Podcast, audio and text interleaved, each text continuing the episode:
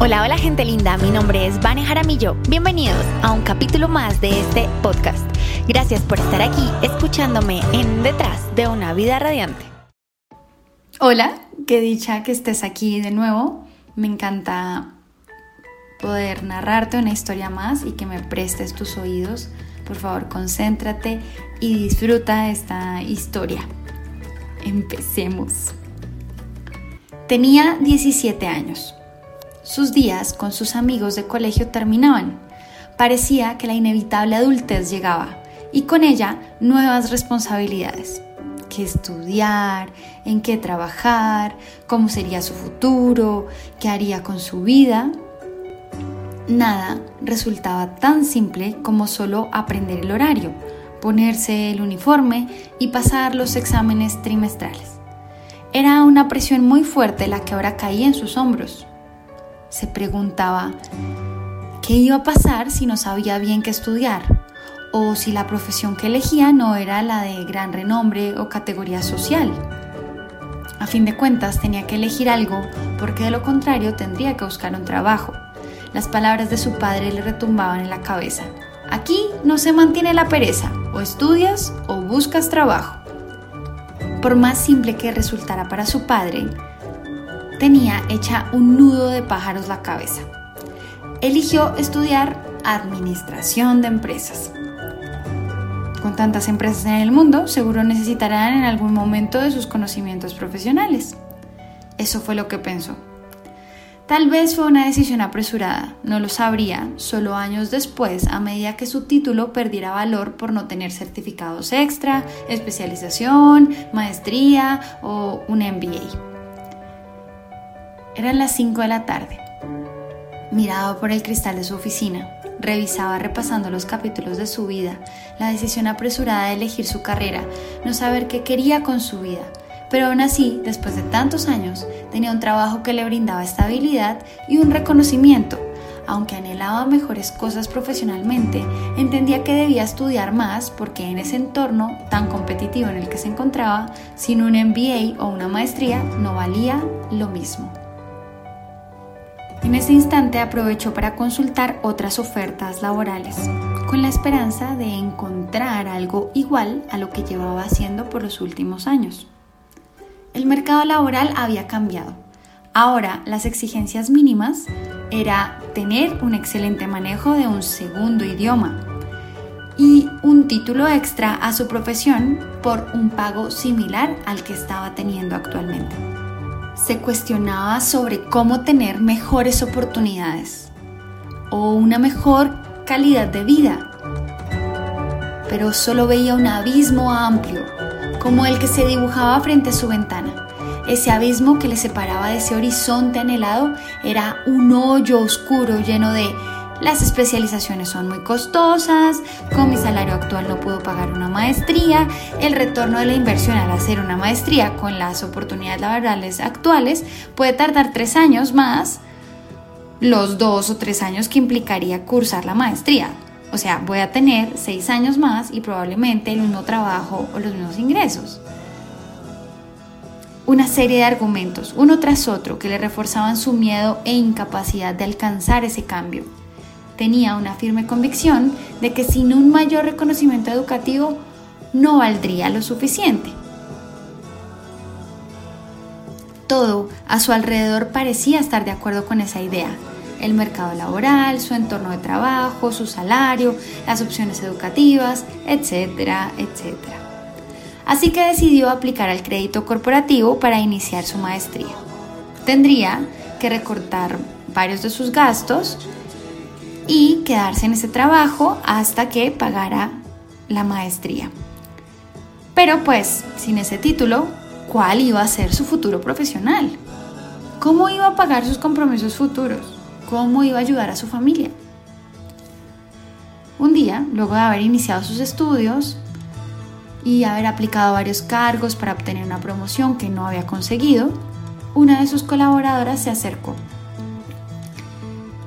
antes de que empezaran a conversar, ella recordaba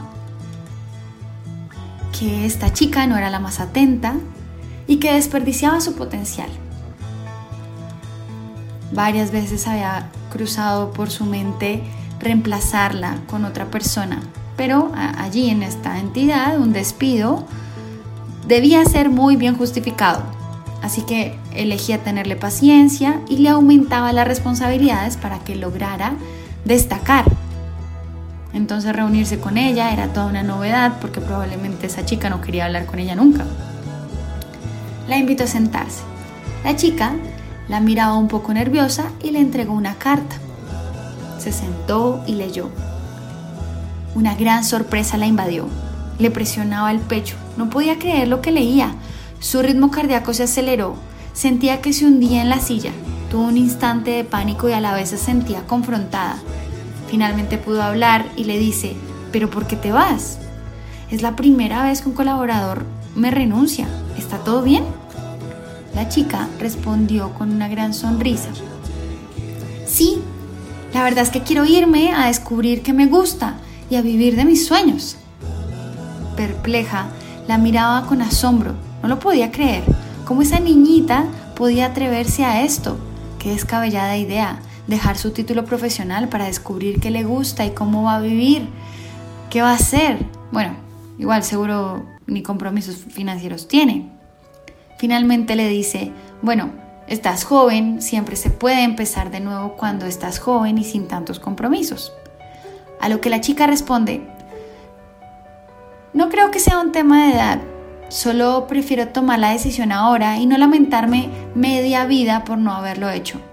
Creo que me pesaría más el arrepentimiento que todos los aprendizajes y experiencias que estoy por vivir. Por cierto, hay grandes personajes de la historia que lograron dejar una huella en el mundo después de los 50, incluso 70 años. Así que usted está muy joven y a tiempo para elegir un cambio también. Se quedó en silencio, confrontada, pero en su interior tenía claro que su título y su conocimiento intelectual eran más importantes que un simple capricho y una aventura que pusiera en riesgo todo lo que había construido. Ahora, cuéntame tú qué piensas. ¿Será que un título y profesión tienen más valor que quién eres? La verdad es que yo creí eso durante años. Creí que si no honraba mi profesión, dejaría de valer socialmente. Y bueno, de hecho parece que así es. Cuando hablas con amigos que tienen éxito con sus profesiones y están haciendo especializaciones y maestrías, pues que hayas elegido empezar de nuevo parece descabellado, loco, ilógico y un desperdicio profesional. Honestamente, no sé tú, pero yo estudié mucho, me esforcé por tener las mejores calificaciones, adelanté materias, fui monitora de varios de mis profesores en la universidad, me entregué de lleno y con compromiso en mi trabajo durante años y finalmente tuve mucho reconocimiento material, pero poco interiormente. En lo personal creo que tener una profesión es importante, la universidad nos pule en algunos aspectos académicos que no recibes en el colegio o en la escuela. Sin embargo, estoy convencida de que ese conocimiento debe ser pilar para cumplir nuestros sueños, anhelos y metas. Lo cual no significa que tengas que ser emprendedor o empleado. Significa que cada quien puede ser feliz haciendo lo que hace siempre y cuando ponga su corazón en ello dejando a un lado el resultado, las expectativas y el deseo de cumplir un estándar y creer que se vale por lo que el mundo dice. Valórate por encima de tus títulos o conocimientos. Te voy a resumir cómo lograr esto en seis claves. Primera, dedícate a lo que te guste. Segundo, si ello te lleva a ser empleado o emprendedor, pues tercero, Ponle todo tu corazón y hazlo mejor. Cuarto, deja a un lado las expectativas o el deseo de alcanzar determinado resultado. Quinto, los límites los pones tú. Si dices que no puedes, pues no podrás. Por eso, número 6, aunque dudes de poder o aunque dudes de creer en ti, hazlo. Hazlo por encima de todo, hazlo. ¿Qué te parece? Fascinante, ¿cierto? Estoy segura que esto te ha sido muy, muy, muy, muy, muy útil y por eso vas a compartir este capítulo con algún amiga que esté necesitando escuchar esto. Me encantó tenerte aquí, siempre es una dicha poder grabarte estas historias, poder compartirte un poco de mí, siempre dejo mi corazón aquí en cada relato. Sabes que si quieres que cuente alguna historia respondiendo a alguna de tus preguntas, solo debes escribirme a vaneresponde.vanejaramillo.com vaneresponde.vanejaramillo.com Y la parte más importante de todas, si quieres saber un poco más, recibir alguna información más, lo único que tienes que hacer es ir a mi página web vanejaramillo.com o vidaradiante.com.co y registrarte en la lista de los temas que más te llamen la atención y pronto estarás recibiendo mis correos electrónicos.